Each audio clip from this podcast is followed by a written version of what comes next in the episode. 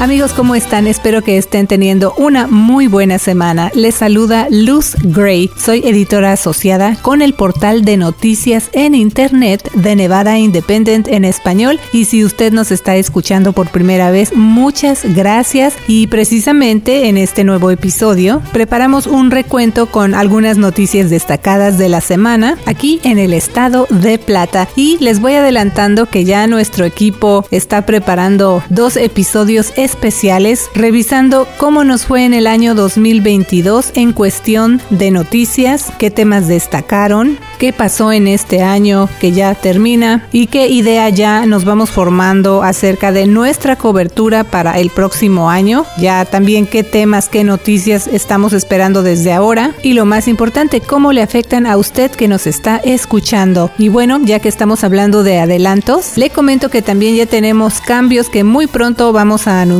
yo voy a escribir allí un resumen en nuestro boletín informativo, al que por cierto usted se puede suscribir completamente gratis para recibirlo en su correo electrónico cada lunes. Así que manténgase pendiente y lo más importante también vaya desde ahorita pensando qué temas le gustaría que cubriéramos y también mándenos los eventos comunitarios que usted conozca para que también nos encontremos, nos podamos sentar a platicar y estemos aún más cerca de usted aquí en Nevada. Muchas gracias por escucharnos y vamos adelante con este nuevo episodio donde me acompañan mis colegas María Palma y Rocío Hernández. Bienvenidos.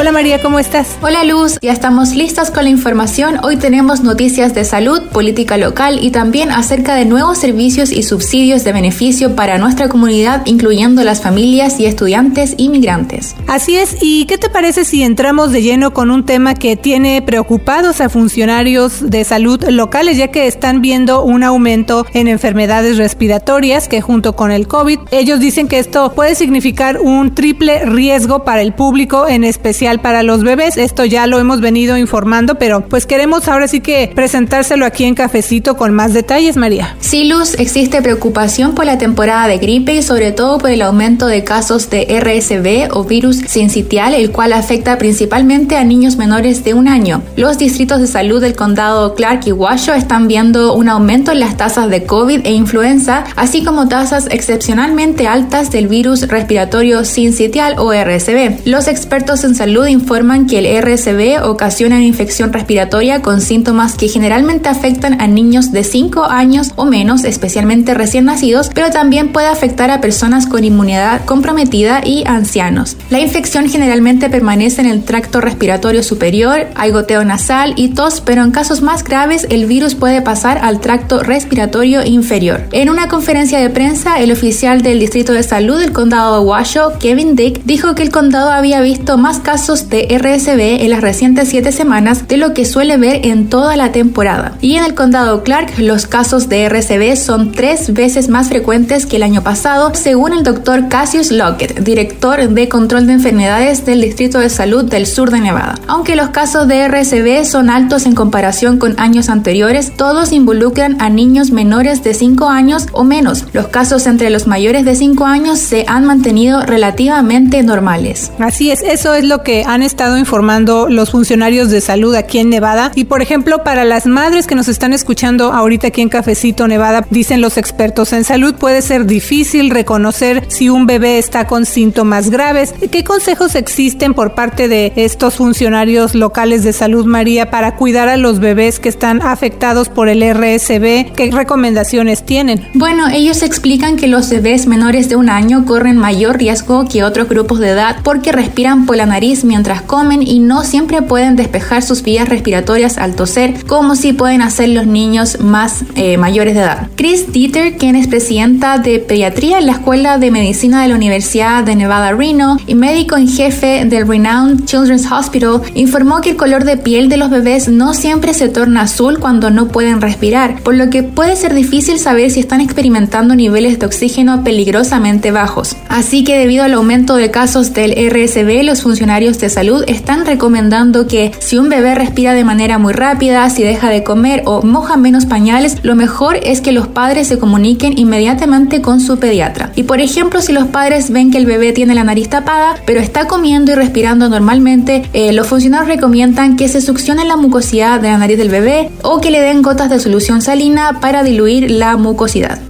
Claro que sí, esos son consejos muy útiles, sobre todo para los padres, pero recuerde que los mejores cuidados empiezan desde la prevención, eso también lo reiteran mucho los funcionarios y expertos de salud, así que hay que abrigarse bien, cuidar a los niños y también a los adultos mayores, a cualquier persona que tenga su sistema inmunológico comprometido, pues hay que darle más atención, nos dicen los expertos, y eso incluye también estar al pendiente pues de nuestra propia salud, así que para cualquier pregunta que usted tenga, como le decía, por favor recuerde consultar con su profesional de la salud. Y me gustaría continuar con ese tema, no solo porque las autoridades de salud han estado informando de aumentos en casos COVID del RSV, ya del cual le hablamos, y también casos de influenza. Esta última, de hecho, ha registrado casi 70 hospitalizaciones y dos muertes hasta el momento en el condado Clark. Y también, continuando, como digo, con este tema de la salud, queremos ahora sí que, pues que el público esté alerta porque el próximo año las vacunas COVID ya van a dejar de ser gratuitas y la razón es porque los fondos federales para combatir la pandemia pues ya están disminuyendo, entonces eso hace más próximo que ya esas vacunas se pongan ahora sí que a disposición del público, pero ya de una manera comercial. Pero además de que esas vacunas ya tendrían un costo, pues también hay preocupación acerca de cómo se va a manejar ese panorama o esa situación para las personas que no tienen seguro médico o que tienen un seguro que pues es insuficiente y a lo mejor no va a cubrir el costo de estas vacunas COVID. Así que María, nuestras colegas también en de Nevada Independent han hecho seguimiento acerca de este tema y qué es lo que nos puedes reportar al respecto. Sí, Luz, eh, bueno, a principios de noviembre nuestra compañera y reportera Taita Mueller conversó al respecto con el secretario del Departamento de Salud y Servicios Humanos de los Estados Unidos, Xavier Becerra. Él dijo que la meta es mantener las vacunas disponibles fácilmente sin costo alguno, pero que todo depende del apoyo del Congreso el próximo año. Y es que el costo de las vacunas COVID por dosis podría rondar los 130 dólares sin seguro médico. El secretario Becerra dijo que si bien se espera que las compañías de seguro paguen por la vacuna, el gobierno va a trabajar para mantenerla accesible para quienes no tengan seguro. A mediados de noviembre, la Casa Blanca solicitó más de 8 mil millones de dólares en fondos adicionales para esfuerzos de respuesta COVID-19 que ayudarían al desarrollo de vacunas y tratamientos contra el virus a medida que va mutando. Así que entonces falta ver si se va a aprobar la financiación, ya que los republicanos en el Congreso han criticado los gastos anteriores de la administración Biden para ayuda humanitaria COVID-19. Con una mayoría republicana en la Cámara de Representantes, ese partido podría bloquear las solicitudes de fondos para seguir cubriendo los costos de las vacunas COVID. Funcionarios de salud, incluyendo Becerra, han reiterado que la financiación es esencial para revertir las bajas tasas de vacunación, abordar las próximas variantes del virus y preparar para futuras enfermedades y pandemias. Y aunque no existe una vacuna que ofrezca protección contra el RSV, los funcionarios de salud siguen instando a las personas a que se pongan el refuerzo bivalente COVID-19 y la vacuna anual contra la influenza para evitar contraer más de un virus a la vez. Pues sí que se trata de un tema que podría afectar no solo las metas de ir combatiendo la pandemia a través de la vacunación, sino también el bolsillo de quienes tengan que pagar por las vacunas COVID porque su cobertura del seguro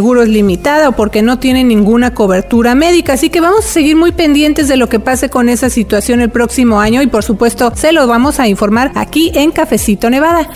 Y bueno, ahora pasamos al tema de educación. También se lo mencionamos al principio de Cafecito Nevada, sobre todo porque, bueno, ya tan pronto como en enero, cuatro nuevos funcionarios se van a unir a las juntas escolares de los condados Clark y Washoe después de que resultaron electos a estos puestos durante la elección general en noviembre. Y bueno, para entrar en esos detalles y también para conocer un poquito mejor qué significa todo esto para el ámbito escolar en el condado Clark, ya me acompaña la reportera Rocío Hernández. Y bueno, Rocío, tú seguiste estas contiendas el mes pasado, sigues muy pendiente, pero vamos a ir por partes. Cuéntanos sobre qué son las juntas escolares, recuérdanos acerca de eso, también cómo funcionan, sobre todo para quienes a lo mejor no estamos muy familiarizados con este proceso y con estas juntas. Sí, pues las mesas directivas de los distritos escolares de los condados Washoe y Clark tienen siete miembros respectivamente y esas juntas directivas son responsables por muchas decisiones importantes que tienen un efecto en las vidas de los estudiantes de los grados pre-kinder al 12 o K-12 como se les conoce en inglés. Eso incluye responsabilidades sobre, you know, seleccionar un nuevo superintendente, aprobar el presupuesto y redactar y aprobar las políticas del distrito. De hecho, en el verano, la mesa directiva del distrito escolar del condado Washoe seleccionó a una nueva superintendente. Ella se llama Susan Enfield y va a estar ahora al frente de ese cargo porque el anterior superintendente Kristen McNeil se retiró. También hace unas semanas la mesa directiva del distrito escolar del condado Clark, aquí en Las Vegas, evaluó al superintendente Jesús Hara y determinó que está haciendo un excelente trabajo, le dieron un aumento en su salario y extendieron su contrato hasta el año 2026. Bueno, y eso te da un ejemplo sobre algunas de las cosas que hacen las mesas directivas y cómo afectan las vidas de los estudiantes, pero otras responsabilidades también incluye seleccionar el plan de estudios para los estudiantes. Últimamente ha habido discusiones muy difíciles en los distritos escolares de Clark y Washoe acerca de la educación sexual, qué términos se deben de usar, qué materia es apropiado para los distintos niveles de edad y si los padres deben de optar para que sus estudiantes participen en esas clases o si se deben de incluir a todos los alumnos en las lecciones automáticamente con opciones de exclusión voluntaria para los padres que no estén de acuerdo con esos estudios. Gracias por esa explicación, Rocío. Ahora, ¿qué nos puedes informar acerca de los resultados de la elección general de noviembre y sobre todo cómo va a cambiar ahora sí que eh, pues la composición de estas juntas escolares? Empecemos con la mesa directiva del Distrito Escolar del Condado Clark, donde la presidenta de la Junta Escolar Irene Cepeda y las integrantes de la Junta Escolar Daniel Ford y Linda Cavazos se postularon para reelección. Cepeda ha sido parte de la Junta Escolar desde el 2019 y era integrante de un bloque de cuatro votos. Cepeda y tres otras integrantes de la Junta han apoyado mantener la situación actual en el liderazgo del distrito. Cepeda también se graduó del distrito y es madre de una estudiante del CCSD. Ford ha sido parte de la Junta Escolar desde el 2019. También es madre de graduados de CCSD. Ella dijo que si obtenía la reelección, una de sus metas sería buscar la manera de despedir el superintendente Jesús Hara. En el caso de Cavazos, ella ha sido parte de la Junta Escolar desde el 2017. Fue maestra y ahora trabaja como terapeuta familiar de medio tiempo. Cavazos estuvo en una contienda electoral frente a Greg Wyman, el ex superintendente del Distrito Escolar del Condado Eureka. Ella resultó como ganadora en esa carrera y se va a quedar en la Junta Escolar por otros cuatro años. Ford se enfrentó contra Irene Bustamante Adams, que fue legisladora de Nevada. Bustamante Adams dijo que ella estaba motivada para postularse a la Junta, en parte para mejorar el distrito escolar más grande del estado por el bien de su nieto de dos años, quien será un futuro estudiante. Bustamante Adams fue la ganadora en esa contienda. Cepeda se enfrentó contra Brenda Zamora en las elecciones generales, quien fue la ganadora de esa contienda. Zamora es madre de dos estudiantes del CCSD y es graduada del distrito. También es parte del equipo de organización escolar de su hija. Cada equipo ayuda a los líderes escolares a desarrollar un plan de operación y el presupuesto de la escuela. Al igual que Ford, Zamora también expresó interés en despedir a Hara como el superintendente, pero sin Ford es posible que no tenga los votos necesarios para que eso suceda. Bueno, pues ya veremos qué cambios vienen con la incorporación de Zamora y Bustamante Adams a la Junta Escolar del Condado Clark. Pero ahora también quiero hablar sobre otros cambios que se esperaban en la Junta Escolar del Condado Washoe. Rocío, cuéntanos qué pasó en esas contiendas. Tres miembros de la Junta Escolar del Condado Washoe buscaban ser elegidos desde noviembre. Ellos son los integrantes Ellen Menero, Adam Mayberry y Joe Rodriguez. El término de Beth Smith también se acaba al fin del año, pero ella aseguró su puesto durante las elecciones primarias en el verano con más del 50% de los votos. Mayberry y Rodriguez ganaron en sus contiendas y servirán en la Junta Escolar por otros cuatro años, pero Minero perdió en su contienda contra Colin Westlake, quien es madre de tres graduados y quien trabaja en el campo dental. Westlake traerá una voz conservadora a la Junta Escolar. Su campaña incluyó dar prioridad a la enseñanza de escritura, lectura y la matemática, también la responsabilidad fiscal y abordó la seguridad escolar al agregar oficiales de policías en las escuelas. Menero es una ex maestra del distrito escolar que había estado en la Junta desde el año 2019. Pero Westlake no va a ser la única nueva adición a la Junta Escolar, ya que la presidenta del grupo, Angie Taylor, tuvo que renunciar el mes pasado después de su elección a la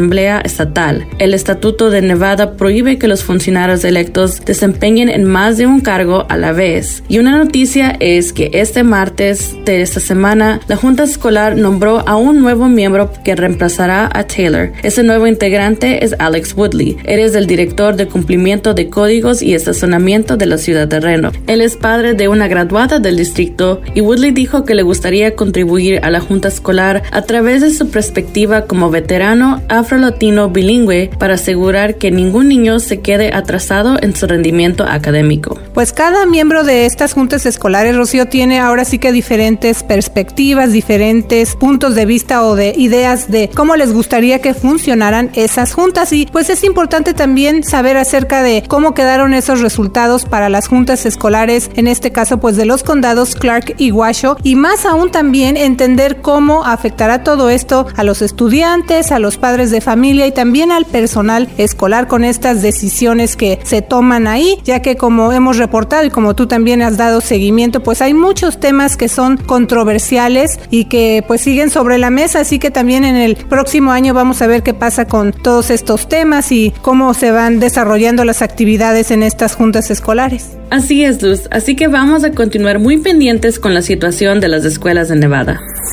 Y otro de los temas que le hemos venido reportando es acerca de la elección precisamente aquí en el estado de Plata. Sí, ya pasó la elección del 8 de noviembre, ya le hemos informado los resultados, ya los conocemos, pero desde luego ahí no queda todo. También una parte muy importante no solo de nuestra cobertura informativa para nuestra comunidad, sino en general para que usted también esté más al tanto de lo que viene después ya de la elección, cómo le va a afectar, por ejemplo, a usted, a su familia y a los nevadenses en general. Pues entonces hay que ver cómo van a cambiar las cosas para todos los que vivimos aquí en el estado y precisamente uno de esos cambios tiene que ver con el sistema electoral de Nevada, algo muy importante, que esto significa que es la manera en la que van a votar. Ahora sí que los votantes registrados aquí en Nevada. Así que María, eso incluye la aprobación de las tres preguntas que vimos en la boleta electoral. También le explicamos de eso. Usted puede ver los videos acerca de cada una de estas preguntas, algo que tenemos ahí en nuestro canal de YouTube de Nevada Independent en español y en nuestra página de internet, pero específicamente vamos a hablar de esta llamada pregunta 3 porque como digo, pues tiene que ver con el sistema electoral de Nevada, unos cambios que se están proponiendo a través de esta pregunta. Así que bueno, María, ¿qué sigue ahora? ¿Qué más sabemos? Sí, Luz, hay que recordar que la pregunta 3 fue aprobada con el apoyo de más de 500 mil votantes, o sea, el 53%, a pesar de la oposición del Partido Republicano local y los principales funcionarios demócratas del estado, incluyendo el gobernador Steve Sisolak y la senadora Catherine Cortés Masto. Como dices, la pregunta 3 principalmente propone revisar el sistema electoral de Nevada y cambiar la forma en que las personas emiten sus votos, pero antes de que esa medida se concrete todavía falta un paso más, ya que se debe someter a votación otra vez en el 2024. Ahora, si se vuelve a aprobar en las elecciones del 2024, entonces podría convertir a Nevada en el tercer estado después de Maine y Alaska en establecer la votación por orden de preferencia para las elecciones estatales. Actualmente Nevada tiene un sistema de elecciones primarias cerradas donde solamente los votantes registrados del mismo partido político pueden participar en una elección primaria y determinar así quién pasa a la elección general. En otras palabras, solamente los demócratas registrados pueden votar en las elecciones primarias demócratas y los republicanos solo pueden votar en las primarias republicanas. Personas registradas como no partidistas o afiliados a partidos políticos menores no participan en el proceso. Así que tener una elección primaria abierta eliminaría el requisito de tener que estar afiliado a un partido para votar en esa elección. Bueno, esta pregunta 3 también recibió muchas críticas precisamente porque los opositores dicen que es complicada, que la gente no la va a entender tan fácil y mucho menos el tiempo que va a tener desde que se llegue a aprobar, si es que eso sucede, hasta que se ponga en la práctica. Entonces se ha criticado mucho quienes no están de acuerdo con esta propuesta, pero en caso de que pase María o también qué modificaciones implica esta medida para entender un poco mejor.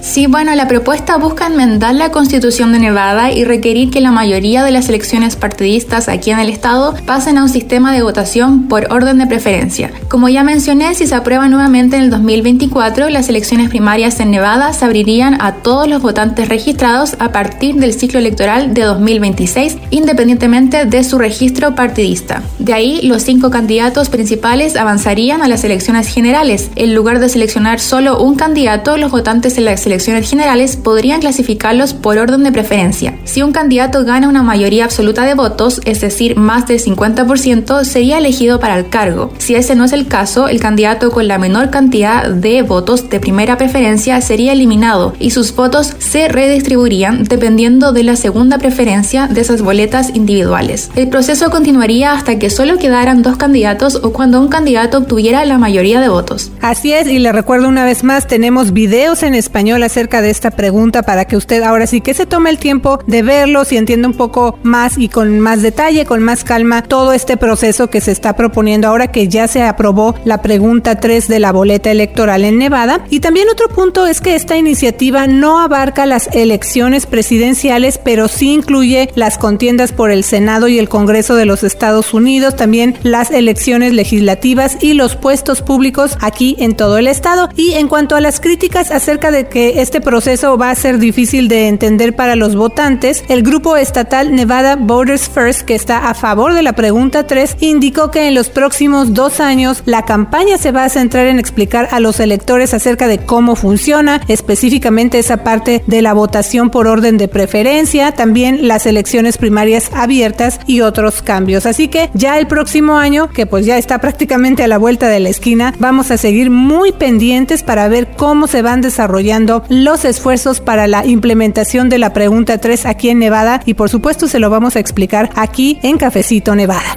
Y bueno, como mencionamos también al principio del programa, hay noticias que seguramente le van a interesar a los estudiantes y familias inmigrantes del condado Clark. María, ¿cuáles son esos detalles? Así es, se trata del nuevo centro de apoyo familiar que abrió el distrito escolar del condado Clark recientemente para ayudar gratuitamente a estudiantes y familias de nuevos inmigrantes mientras se adaptan a su nueva vida en los Estados Unidos. Uno de los principales enfoques del centro es ayudarles a inscribirse en la escuela, obtener ropa y útiles, brindar servicios médicos y de salud mental y a encontrar oportunidades de empleo. Este centro de apoyo familiar está frente al nuevo campus de la preparatoria Global Community en el este de Las Vegas. Global atiende a sus estudiantes inmigrantes que han estado en el país por menos de dos años, por lo cual se les considera recién llegados. Según un portavoz del distrito, más de 4.000 estudiantes recién llegados asisten a escuelas del condado Clark cada año. Otro punto es que este nuevo centro incluye traductores que hablan ocho idiomas diferentes, incluyendo español, y también un consejero que puede evaluar las transcripciones extranjeras para garantizar que los estudiantes de secundaria y preparatoria sean ubicados en las clases apropiadas y se les otorgue un número correcto de créditos para que se puedan graduar a tiempo. Justo al lado, el centro cuenta con una clínica que brinda servicios médicos básicos de forma gratuita. El centro ya ha ofrecido vacunas y servicios de exámenes médicos y deportivos en su clínica. Y bueno, este centro de apoyo familiar está abierto de lunes a viernes de 8 de la mañana a 4 de la tarde. Bueno, sí que son buenas noticias para los estudiantes y familias de nuevos inmigrantes que necesitan una mano mientras se adaptan a su nueva vida aquí en el país, con el idioma, costumbres y todo eso. Pues usted si es inmigrante ya sabe que es una transición difícil, así que esa es la noticia en cuanto a este centro para estudiantes y familias de nuevos inmigrantes en el condado Clark.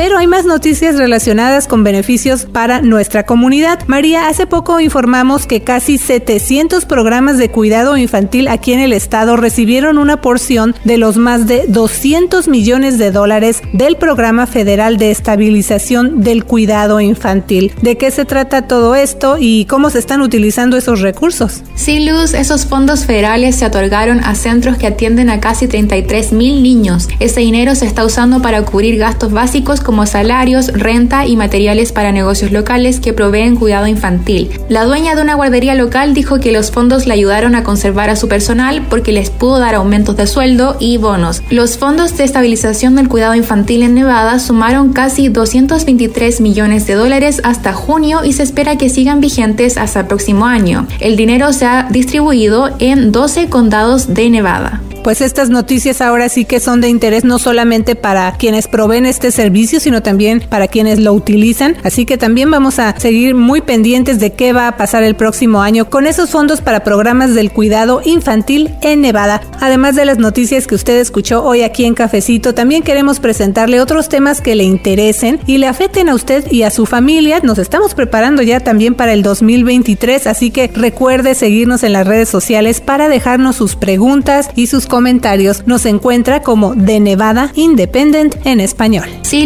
También tenemos un boletín informativo gratuito que usted puede recibir directo en su correo electrónico cada lunes en la mañana. Y otra opción es que usted le puede mandar mensajes de texto a nuestro equipo de reporteros. Y bueno, como digo, ya casi se acaba este año y le queremos adelantar que estamos preparando algunos cambios y proyectos para informarle todavía más y mucho mejor. Así que pase la voz y siga escuchando Cafecito Nevada. Que tenga una semana llena de éxito. Le saluda Luz Gray. Soy editora asociada con The Nevada Independent en español. Nuestro estado, nuestras noticias, nuestra voz. Para la información más actualizada al momento, síguenos en redes sociales como de Nevada Independent en español, en Facebook, Envy Indie en español, en Instagram, Envy Indie en español en Twitter, de Nevada Independent en español, nuestro estado, nuestras noticias, nuestra voz.